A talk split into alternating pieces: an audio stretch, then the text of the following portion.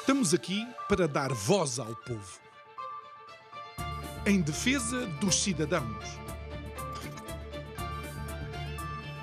Pela dignidade humana. Todos temos deveres, mas também todos temos direitos. Será que existe justiça? Isto é o povo a falar.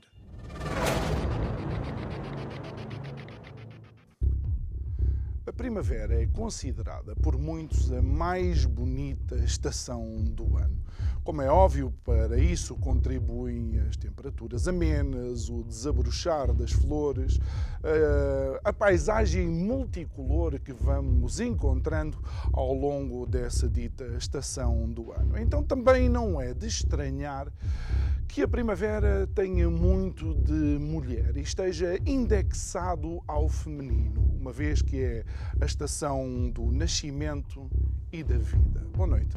O meu nome é João Nuno Pinto e isto é o Povo a Falar. Estou consigo de segunda a sexta-feira, neste mesmo horário, emissão em simultâneo Curiacos TV e Rádio Vida 97.1 e esta segunda-feira, que acaba por determinar o, e perdoa-me a expressão, nascimento do novo tema, eis que resolvemos utilizar o mês de março para falar do equinócio.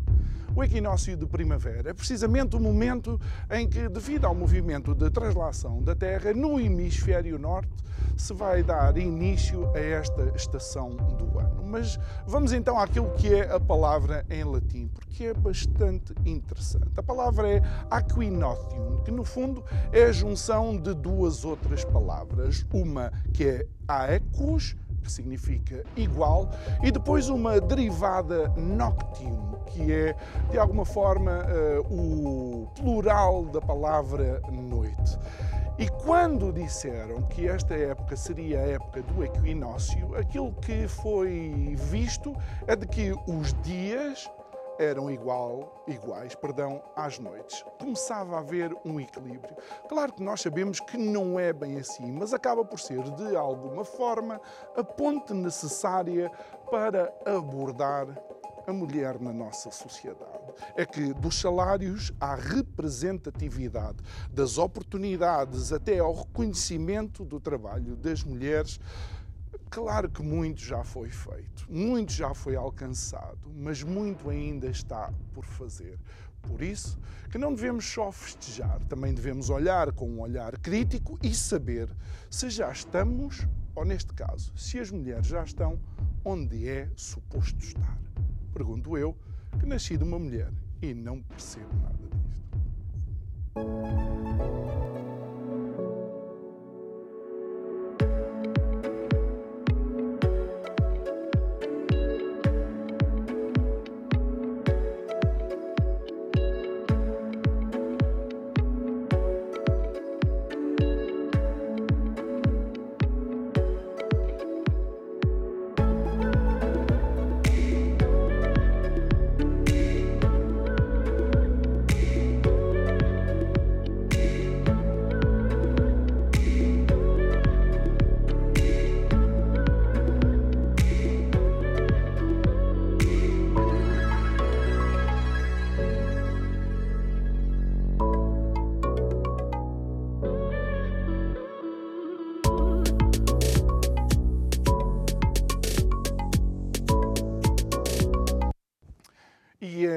Nossa convidada esta segunda-feira e para abrir este tema, uma das mulheres que tem sido nossa companhia ao longo da existência do nosso programa, a Raquel Dias. Olá Raquel, boa noite. Olá, Obrigado por estares, por estares aqui. Este é um tema que, um, que de facto é um grande desafio, mas sei também que é algo que tu tens olhado com, uh, com algum cuidado e já tivemos oportunidade, até dentro de outros contextos de participações tuas, de uh, tentar lançar alguma luz sobre uh, algumas questões que ainda necessitam de ser, ser resolvidas.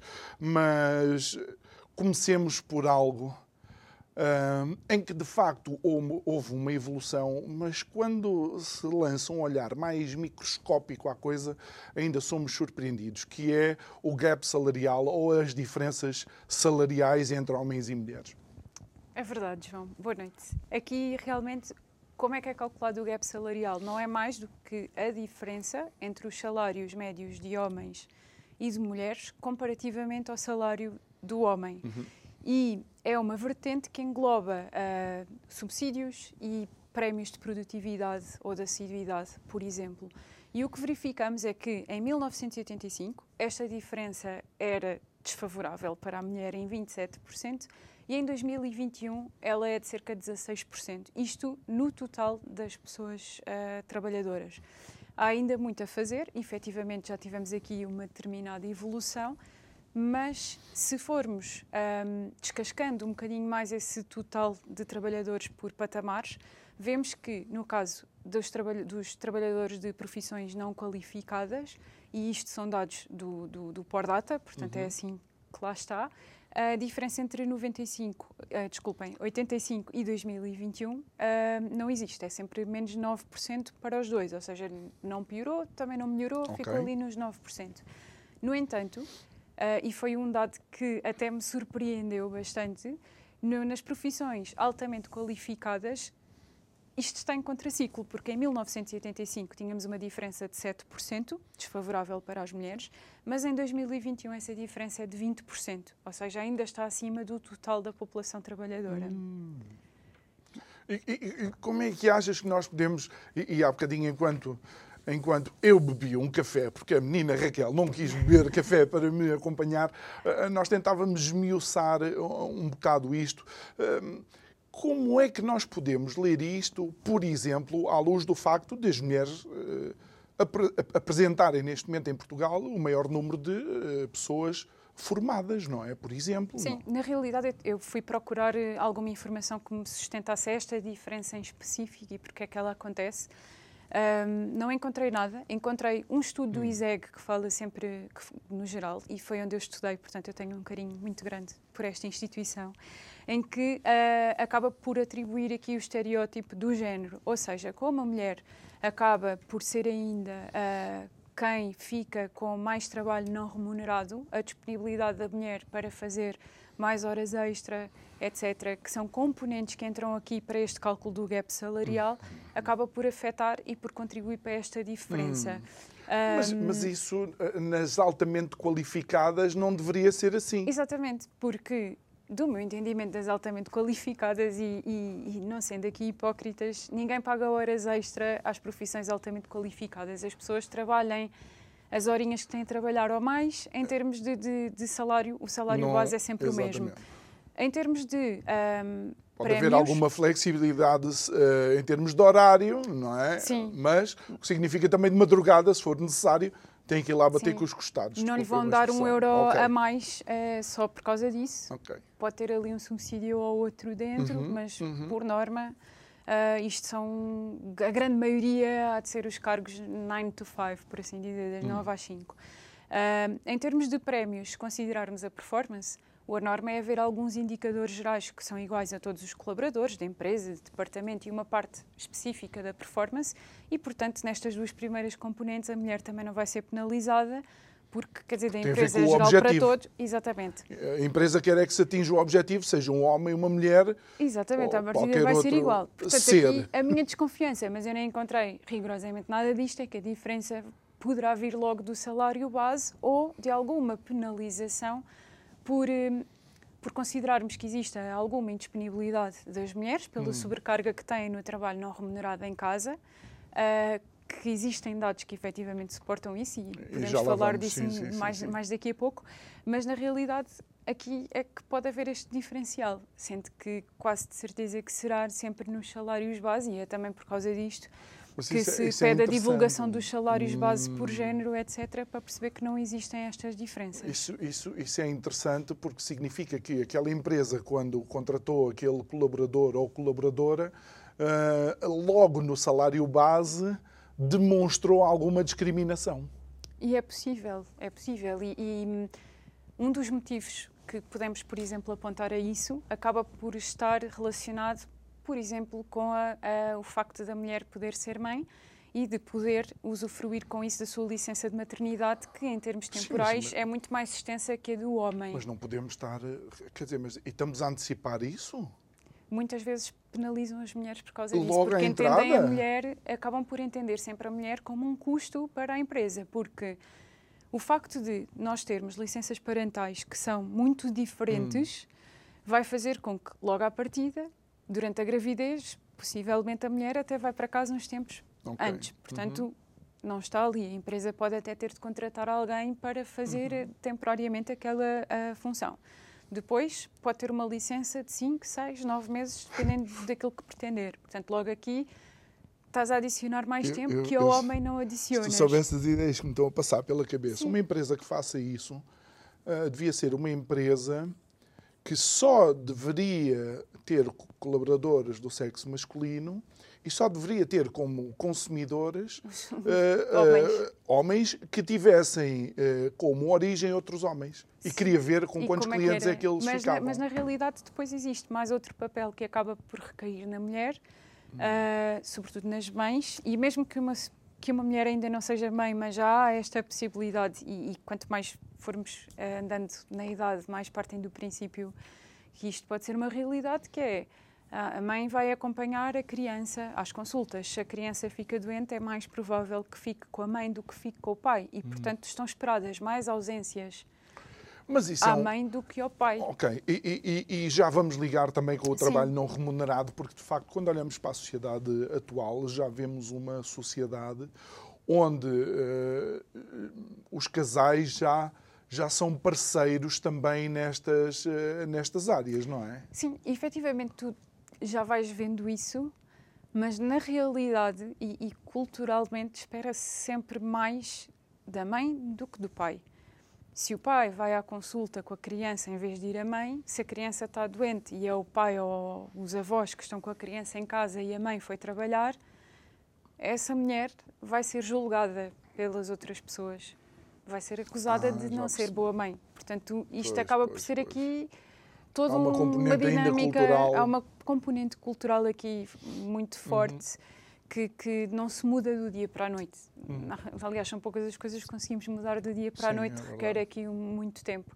Mas, pegando outra vez nas licenças parentais, se elas fossem mais igualitárias, era algo que ia ajudar a, a reduzir aqui este, este preconceito. Eh, eh, Vamos então para as licenças, Uhum. para as licenças eh, parentais, porque houve alguns avanços. Eu acho que os homens agora também já têm uma licença parental mais, eh, mais extensa. Ainda não é igual à da mulher, mas Hum, eh, Houve uma mudança agora eh, que foi, se eu não me engano, e porque nunca passei por isto, portanto não sei as coisas também pelo detalhe, mas se eu não me engano, havia o direito a, a um mês de licença de paternidade, 15 dias obrigatórios no início e depois, ou podia ser tudo seguido, algo assim, e depois o sexto mês é que podia ser o pai ou a mãe a Ah. gozar com penalização na, na licença da mãe se fosse a mãe a, a gozar esse mês.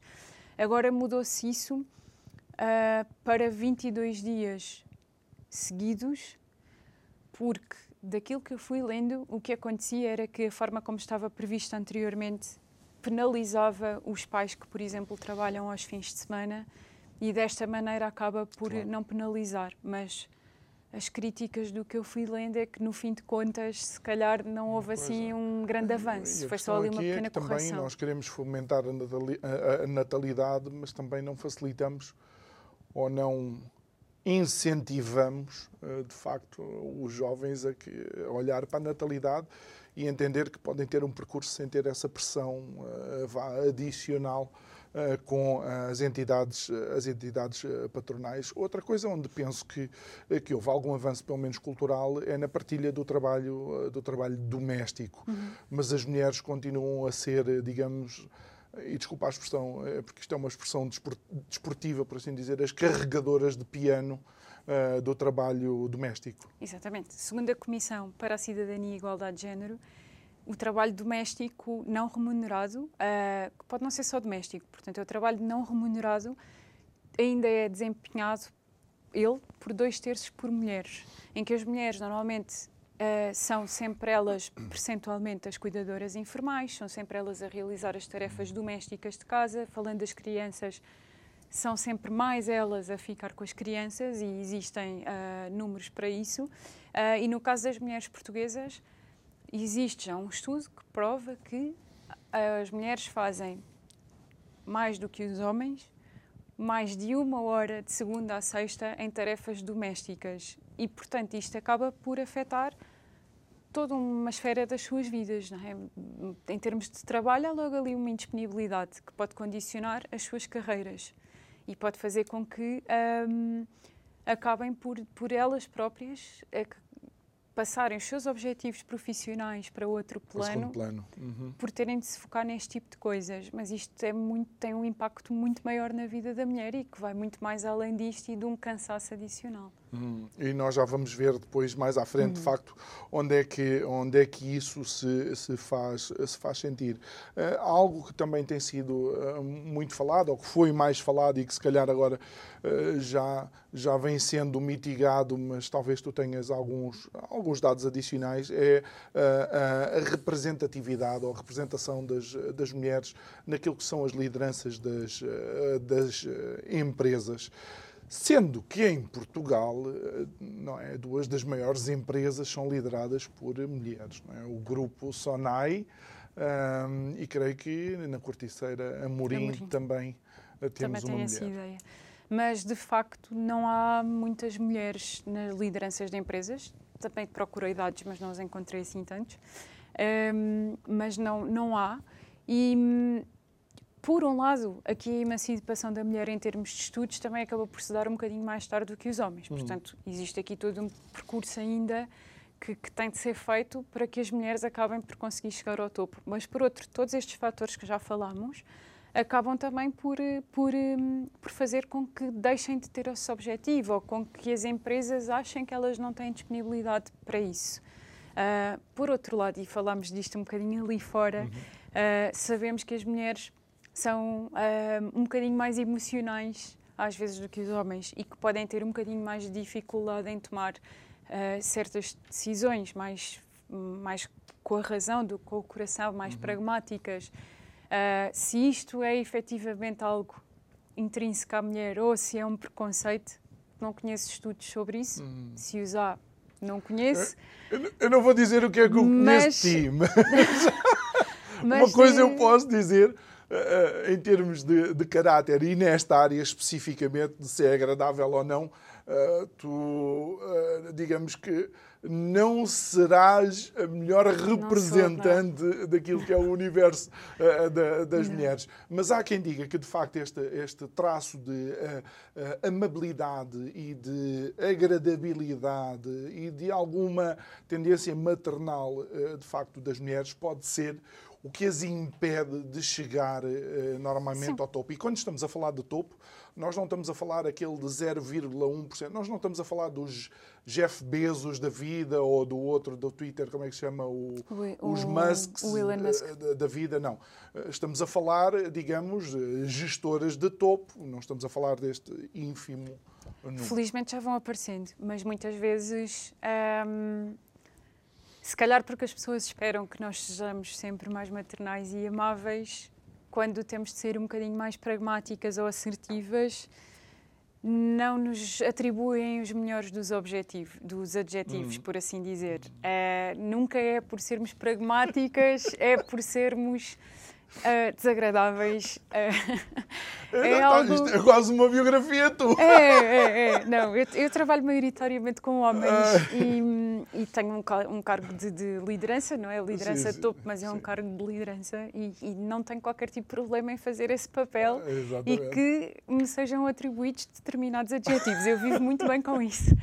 Mas, mas reconheço que isso pode ser. Olha, algo... mas diz-me uma coisa, agora vamos, vamos aqui, isto não, não está aqui no seguimento Sim. da nossa conversa, mas diz-me lá que também não há expectativas das tuas colegas mulheres que tu tenhas decisões diferentes por seres também mulher. Ou seja, eh, quando em ambiente profissional, se temos uma mulher na liderança, as mulheres esperam algum tipo de condescendência por parte da mulher para com uh, as. Uh, as subordinadas, por assim dizer? Eu acho que pode haver algum tipo de compreensão por algumas coisas que. E, e por exemplo, uh, em Espanha já, já existem chamadas licenças menstruais. Isto é algo pelo qual um homem não passa, não sabe o que é que é. Mesmo as mulheres passam todas elas de hum. maneira diferente, porque há quem passe sem sentir nada e há quem passe claro. mesmo muito mal e às vezes pode ter até outras causas por trás uh, que têm de ser investigadas. Uhum. Eu acredito que neste tipo de coisas uma mulher possa ser um bocadinho mais solidária e compreensiva. Completamente. Uh, eu recordo de colegas minhas da turma, um, 11 primeiro, 12 segundo, em momentos em que estavam no ciclo menstrual e, e, e, não é um sofrimento que, que se queira. Mas agora deixa-me colocar isto certo, aqui num, sim, sim. num patamar uh, de conversa. Os homens sofrem muito em silêncio os homens vivem outras coisas, vivem preocupações de incapacidade para sustentar a família ou ajudar a família, ou uh, só que não somos tão verbais assim. As mulheres também têm esse tipo de preocupação, não é?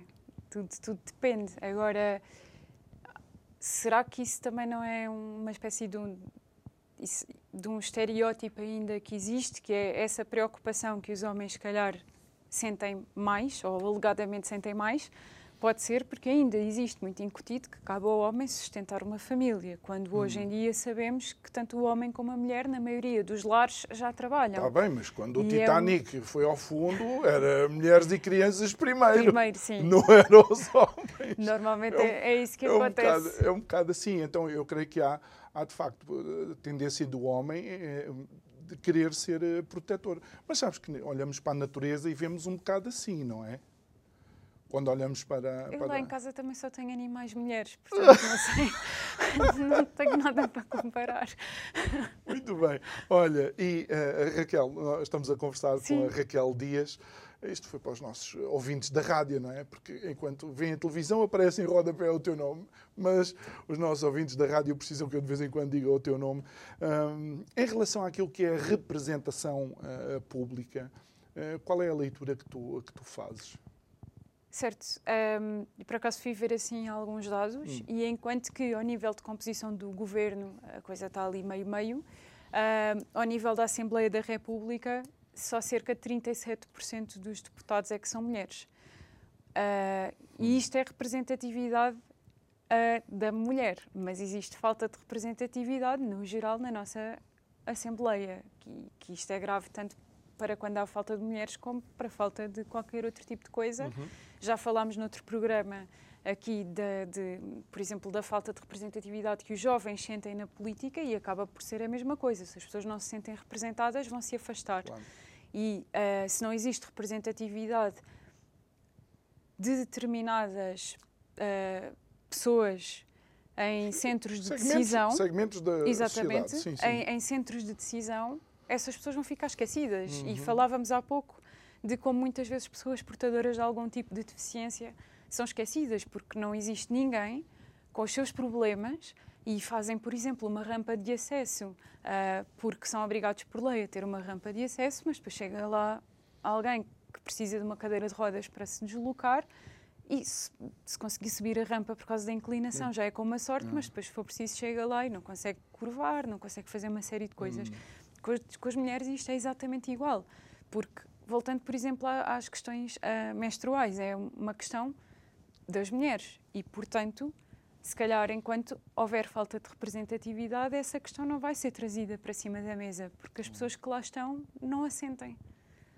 E isto é, é, torna muito mais difícil que, que, que sejamos todos que iguais. Que as políticas uh, e que os centros de decisão Sim. entendam. Uh, entendam. Uh, e, e, agora é uma, não é uma provocação, mas hum, tu crees que depois é sustentável, uh, sustentável isto, uh, no sentido em que será que, que é possível, ou pelo menos deve viver como uma, uma utopia na nossa sociedade, que todos sejam representados? Imagina, tu já viste que o meu cabelo é abundante, não é? Se eu, se eu me juntar a alguns outros amigos também que têm cabelo abundante como eu, eh, e, acharmos que há falta de representatividade de pessoas com cabelo.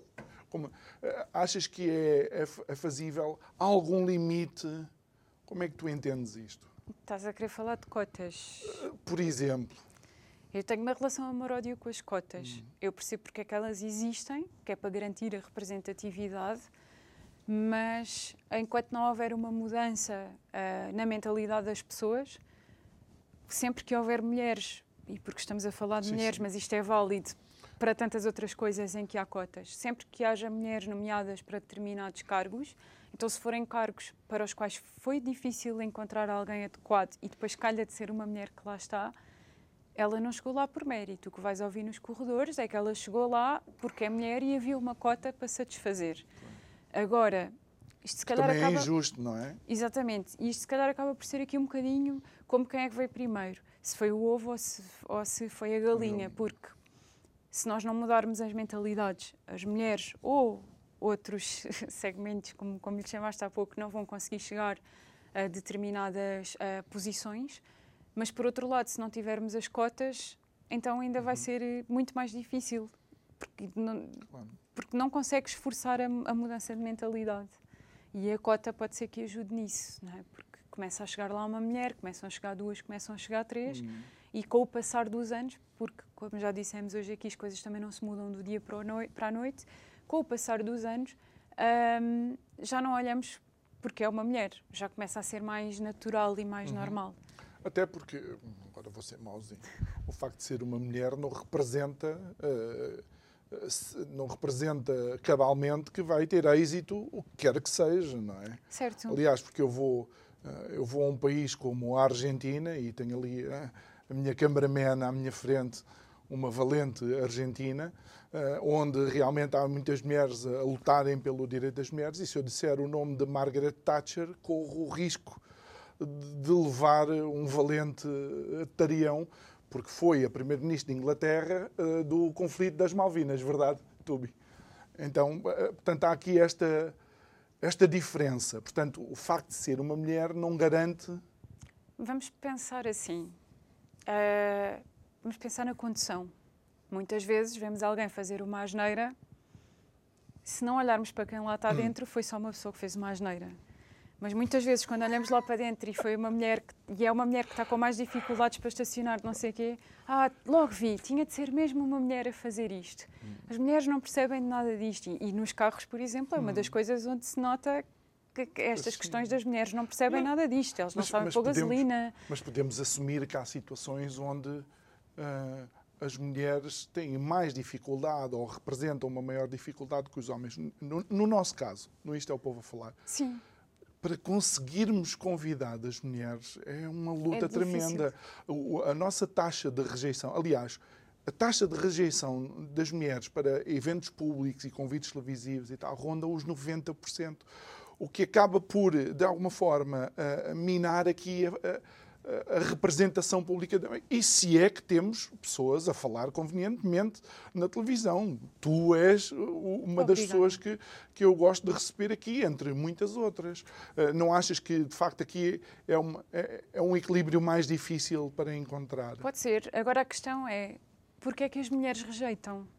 Uh, será que são mais afetadas pelo síndrome do impostor do que os homens? E já existem estudos que dizem que sim, o síndrome do impostor é nós sentirmos que nunca estamos à altura, que não somos capazes, dá medo e não vamos, uh, se vamos fazer má figura. Uhum. E, segundo consta, vários estudos, as mulheres sofrem mais disto do que os homens. Hum. E isto também é uma questão de mentalidade, porque é. são muitos anos a ter as mulheres postas num, mulheres um, sofrem... com um papel mais. E mais a ver, eu estou contente de ter a Raquel aqui hoje para, para este tema, porque é uma amiga e podemos conversar assim abertamente. Achas que as mulheres também sofrem muito do que é que os outros vão pensar de mim? Sofrem. Hum. Há quem não queira saber disso. e, e, que não se deixa afetar sobre sim, isso, sim, sim. Uh, mas há muitas mulheres que que não fazem certas coisas. Um, Especialmente esta exposição, exposição pública. Não é preciso tanto isso. Uh, Dou-te um exemplo. Eu não tenho qualquer tipo de problema a ir ao cinema sozinha, a ir almoçar sozinha, a ir à praia sozinha. Eu conheço outras mulheres que ficam em casa chateadas por estarem em casa porque não tinham ninguém para ir à praia. E por cá agora vou à praia sozinha, que jeito é que isso tem? Portanto, se começam a boicotar-se nestas coisas pequeninas, é uma coisa que implica exposição pública, logo uhum. julgamento, uhum. não é? eu vim aqui hoje. Eu posso ter comentários mais negativos e eu tenho de olhar para eles e saber uh, uhum. lidar com isso, mas há pessoas que não estão dispostas mas a isso. isso é super interessante tu dizeres isso, porque significa que sim, a sociedade tem um caminho a percorrer, mas não é só a sociedade masculina é também a própria sociedade feminina, as próprias mulheres. Sim, porque foram muitos anos, e são ainda muitos anos, de. Uh, isto é, é, quase como. Não está, mas é quase como se estivesse no ADN, não é? Que é o teu papel é este aqui pequenino, é seres recatada, é seres do lar. Ainda, quer dizer, muitas mulheres, se calhar da minha idade, viram em casa. Eu nunca vi isso entre, entre essa diferença entre mim e o meu irmão, por exemplo mas muitas amigas minhas, porque eu via quando ia à casa delas, elas é que ajudavam a mãe e o irmão ficava sentado à mesa à espera que pusessem os pratos, ou que levantassem os pratos, ou que os servissem. Uh, por isso, isto são coisas relativamente recentes, mas são muitos anos disto e não se muda de um dia para o outro. Em minha casa não há esse problema. Eu estou sentado no sofá e o meu irmão está a ajudar os meus pais a pôr a mesa. e não é mulher. Obrigado, Miguel. Bom, Raquel, isto acaba por ser uh, uh, também por nos levar para, para algo que é em que setores é que as mulheres estão mais representadas? Olha, países como no norte da Europa, países verdadeiramente abertos e livres, onde a pessoa pode ser aquilo que lhe apetecer uh, ser, nós vemos as mulheres a, a ter a tendência para uh, gravitar para aqueles que são uh, aqueles setores onde a mulher se sente mais à vontade, seja enfermeiras, cuidadoras e, outras áreas. Mas Portugal apresenta aqui uma percentagem que me surpreendeu, que é a percentagem de mulheres naquilo que é o chamado STEM. Exatamente, que é Ciência, Tecnologia, Engenharias e Matemáticas. Portugal, percentualmente, é o segundo país que tem mais mulheres nestas áreas. Uh, também, de acordo com o Instituto Europeu das Patentes, é de Portugal que vem o maior número de patentes registadas uh, por mulheres, ou seja, pelas inventoras, e surpreendentemente a região portuguesa que tem mais é o Alentejo. Portanto, nem sequer é E ainda bem que nem sequer é Lisboa, existe, aqui, bem, existe aqui alguma descentralização, o que é ótimo. Uh, e, e, mas a verdade é, ninguém tem percepção disto. E nós vimos ali atrás, se nós pensarmos, ciências, tecnologias, engenharias, matemáticas são áreas altamente qualificadas, onde a, o gap salarial, em vez de reduzir, até aumentou, aumentou. e está nos 20%. Hum. Um, Portanto, não há percepção disto. Mas ainda bem que falaste nos países Sim. nórdicos, porque eu, eu, eu lembrei-me, esta coisa da igualdade de género nos países nórdicos, nórdicos é algo de que eles se orgulham muito. Uh, a primeira vez que eu fui à Islândia, estávamos lá à noite numa praça central. Numa praça central e estávamos todos a conversar e veio uma rapariga islandesa ter comigo, apontou para outra senhora e disse-me: Sabes quem é? E eu não. E ela, pá, ela foi nossa primeira-ministra, uh, nós temos muito orgulho nela, ela já esteve em missões no estrangeiro para a igualdade de género e tudo mais. Vai a casa, pesquisa sobre ela, porque vais ficar muito, muito surpreendida. Muito surpreendida. Hum. E eu achei aquilo engraçado, porque ela claramente percebeu que eu não era islandesa, né? acho, que dá, acho que dá para notar. Um, também percebeu que eu devia vir de um país, não sei se ela sabia que eu era portuguesa ou não, mas percebeu que eu vinha de um país do Sul, onde as mulheres ainda têm um, um, papel menos emancipado do que nos nórdicos e sentiu necessidade de me dizer aquilo e eu achei super interessante. Uhum. E uh, ah, um, como é que nós podemos entender de facto esta, esta percentagem de mulheres nestas áreas, um, uma vez que um, de facto não é daquelas coisas que nós uh, ouçamos com regularidade até na comunicação social. Exatamente. Quando ouvimos, muitas vezes é na base da investigação e nós sabemos como é que é a investigação em Portugal e, curiosamente, pois. quando ouvimos falar nisso, elas são investigadoras não sei onde, que não é em Portugal. Hum. Muitas vezes acontece isto. Às vezes estão a investigar em Portugal, mas de facto o financiamento vem... Vem, vem de fora. Hum. E, por outro lado, muito possivelmente acabam por enverdar mais pela, pela vertente académica hum. ou do ensino uh, do que os homens. Portanto, licenciam-se nestas áreas e acabam por fugir mais para essas, para essas vertentes. Hum. E, e, e crees que, mais uma vez, aqui.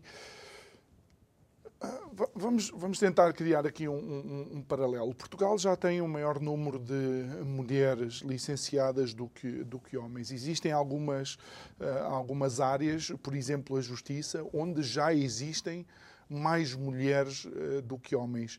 Mas o que, é que, o que é que faz falta para se começar a sentir, de facto, aquela mudança que se diz que a mulher consegue imprimir um, em determinados setores? Sobretudo uma questão de mentalidade.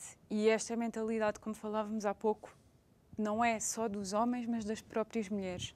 Se houver mais visibilidade, estas, todas estas profissões que estamos a falar, da ciência, da engenharia, da tecnologia, das matemáticas, nós temos muita percepção de que são profissões mais masculinas. E enquanto for existindo esta percepção, embora saibamos que não é verdade sequer em Portugal, se calhar hum, as mulheres vão olhar e vão achar que aquilo ainda não é para elas, pela sua própria mentalidade, não é? Estão, estão a sabotar-se, a boicotar-se.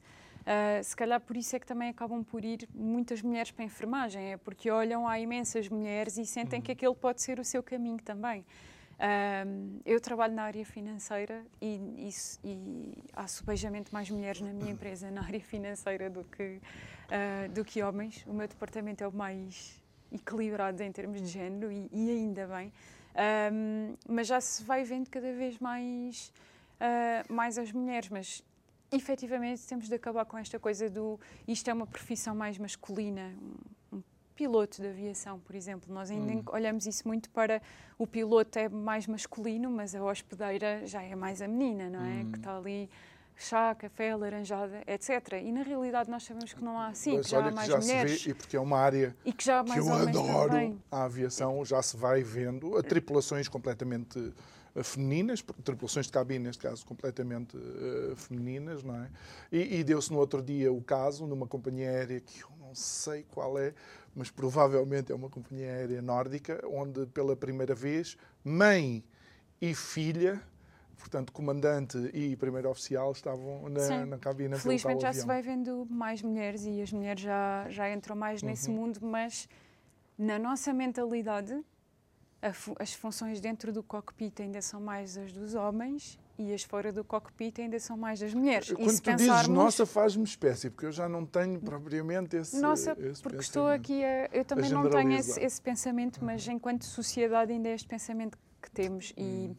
e, e, fazendo aqui o paralelismo, mas ao contrário, da mesma maneira que às vezes olhamos para mulheres em liderança, quando temos um homem e que é ambicioso, isso é espetacular, mas se a mulher é ambiciosa, já leva ali um adjetivo com uma conotação negativa que eu não posso dizer em televisão claro. e em rádio. Também nos aviões isso acontece, que é, uh, tu tens a hospedeira e está tudo bem, mas vais começando a ver mais comissários e por aquilo ser uma profissão que desde sempre é mais associada a mulheres, eles também são alvo muitas vezes de, de discriminação, é verdade. Portanto, isto acaba uhum. por ser aqui também para, para, para os dois lados e, e, é uma questão de mudança de mentalidade como um todo. Uhum. E, e, e, isto leva-nos para, para algo que fala, poucas vezes é falado, infelizmente por causa da, da pandemia. Um, os números apresentam de facto um, um disparo uh, muito grande. Eh, da saúde emocional e não só. Eh, tu crees que eh, todo este desequilíbrio, por assim dizer, ou todas estas situações criam ou dão à mulher um handicap naquilo que é a saúde sexual e na saúde emocional? Sim, uh, existe uma sexóloga, que é Tânia Graça, que fala muitas vezes nisso. Porque a verdade é que uh, só em trabalho doméstico nós já sabemos que é mais um, é mais de uma hora todos os dias adicional no trabalho da mulher. Se houver filhos, hum. por norma, é a mulher que garante que a lancheira do dia seguinte está preparada, que as crianças foram tomar banho, mesmo que seja o pai a tomar banho, mas é a mulher que acaba por pensar nisto. É a mulher que está a pensar na lista de compras. Tudo isto acaba por assoberbá-la. E uh, também, de acordo com, com, com, com estes estudos que, que abordam estes temas, uh, para a mulher o ato sexual ou o momento sexual não é apenas aquele momento, é todo um conjunto. Portanto, se ela se sentir assoberbada nas outras áreas da sua vida, aquela vai para segundo plano.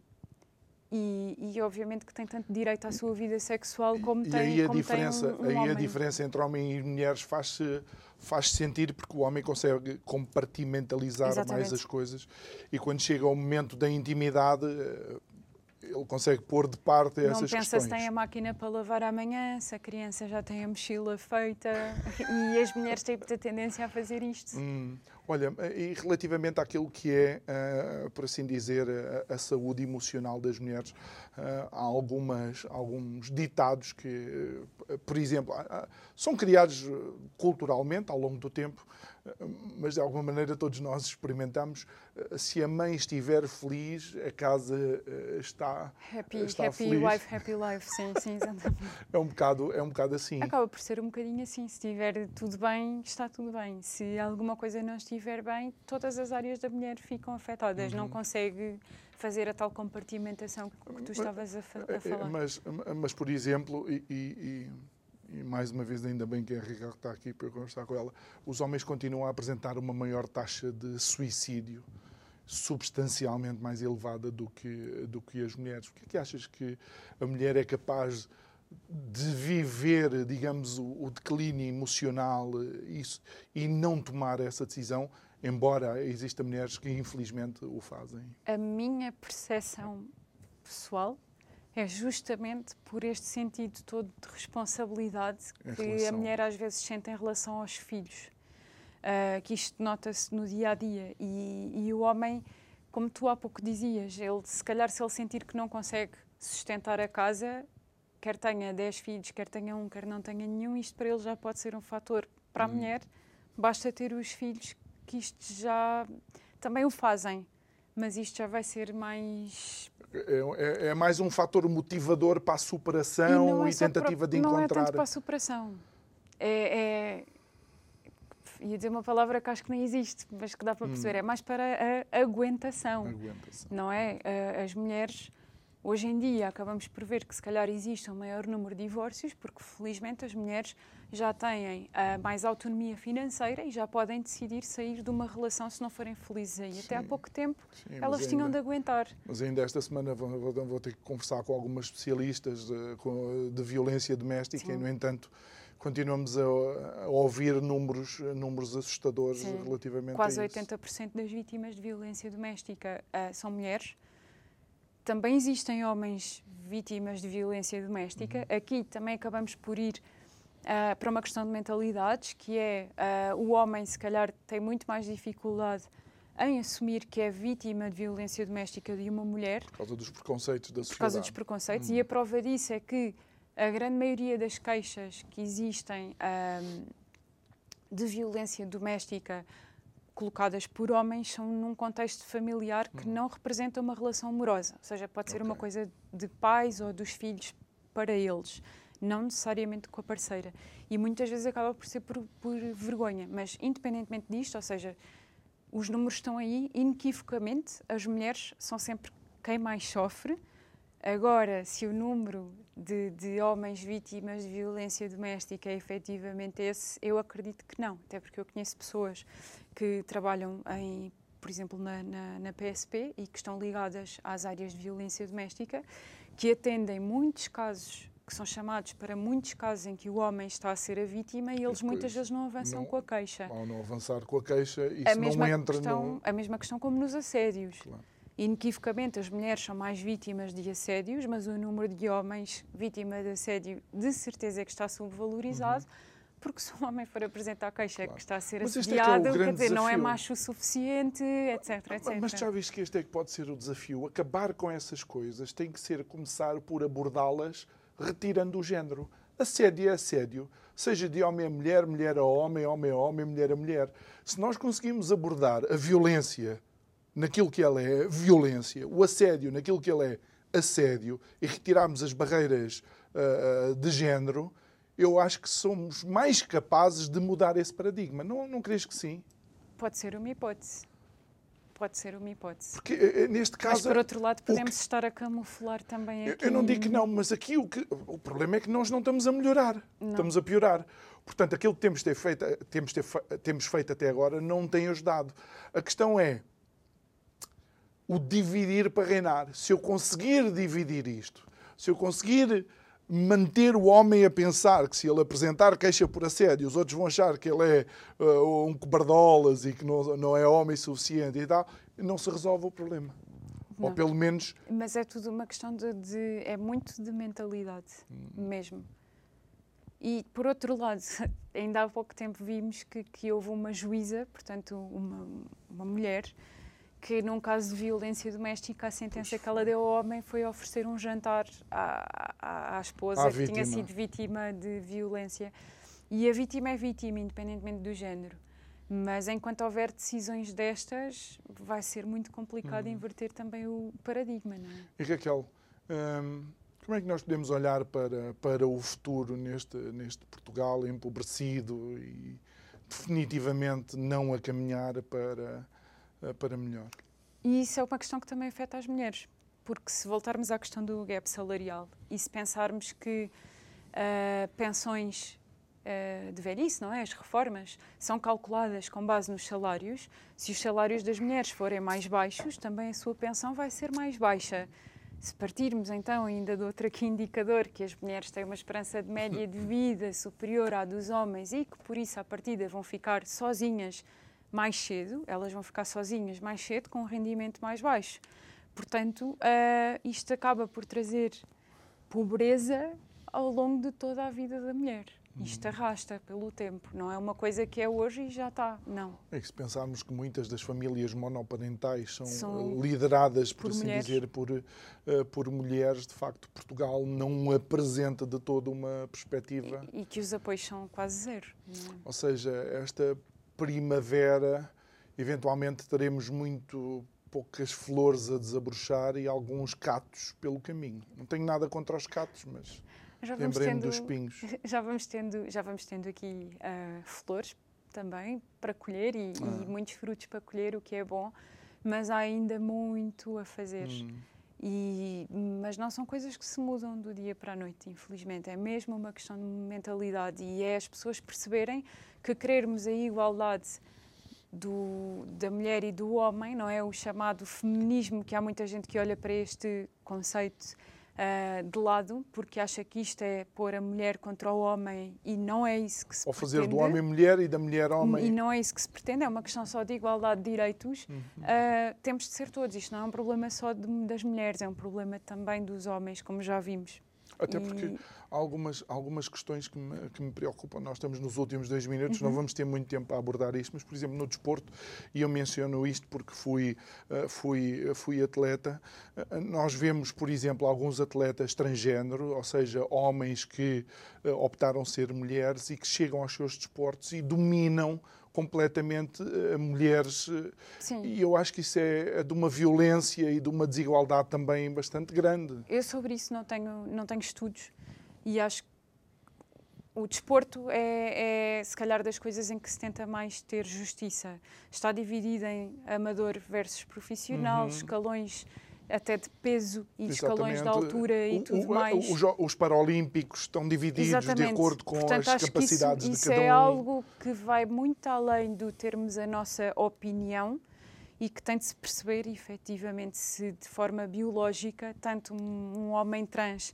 vai não vai ficar ah, prejudicado se for incluído na categoria dos homens, como as mulheres trans não vão ser eh, favorecidas por estarem incluídas na mulher. Mas eu não tenho estudos para isso e, portanto, não tenho ainda. Uhum. Não, estudos, estudos tipo profundos ainda não existem. O que existem é, de facto, atletas que, enquanto homens, Sim. não entravam nos rankings e assim que Entram. competiram enquanto mulheres. é o caso, do, por saltam. exemplo, dos Grammys, que se acabou com as categorias homem versus mulher e depois acabaste por não ter Uhum. mulheres nomeadas. Só homens. A sério? Sim. Olha, uma que eu sou totalmente a favor é de melhor eh, ator. Ator, atriz, como quiserem chamar. Porque, de facto, dividir entre homem e mulher parece que um ator é aquele que faz de conta de alguma coisa. E, e, de Eu- facto, quando olhamos. Eu tendo a concordar e eu, eu gosto de acreditar que em categorias em que não há diferença de género, se não chegou lá um homem ou uma mulher é porque efetivamente Claro. aquelas pessoas se destacaram. Especialmente na categoria do fazer de conta. Olha, Certo. mas o que eu não posso fazer de conta é que o tempo Está não acabou. Raquel, muito obrigado por ter estado aqui eu. connosco mais uma vez. Foi uma conversa super agradável. Muito obrigado a si que nos acompanhou nesta segunda-feira, que foi a segunda-feira do pontapé de saída, da semana do pontapé de saída, também para o tema equinócio. E olha, resta-me agradecer e dizer que estou à sua espera amanhã à mesma hora. Um resto de uma boa noite até amanhã.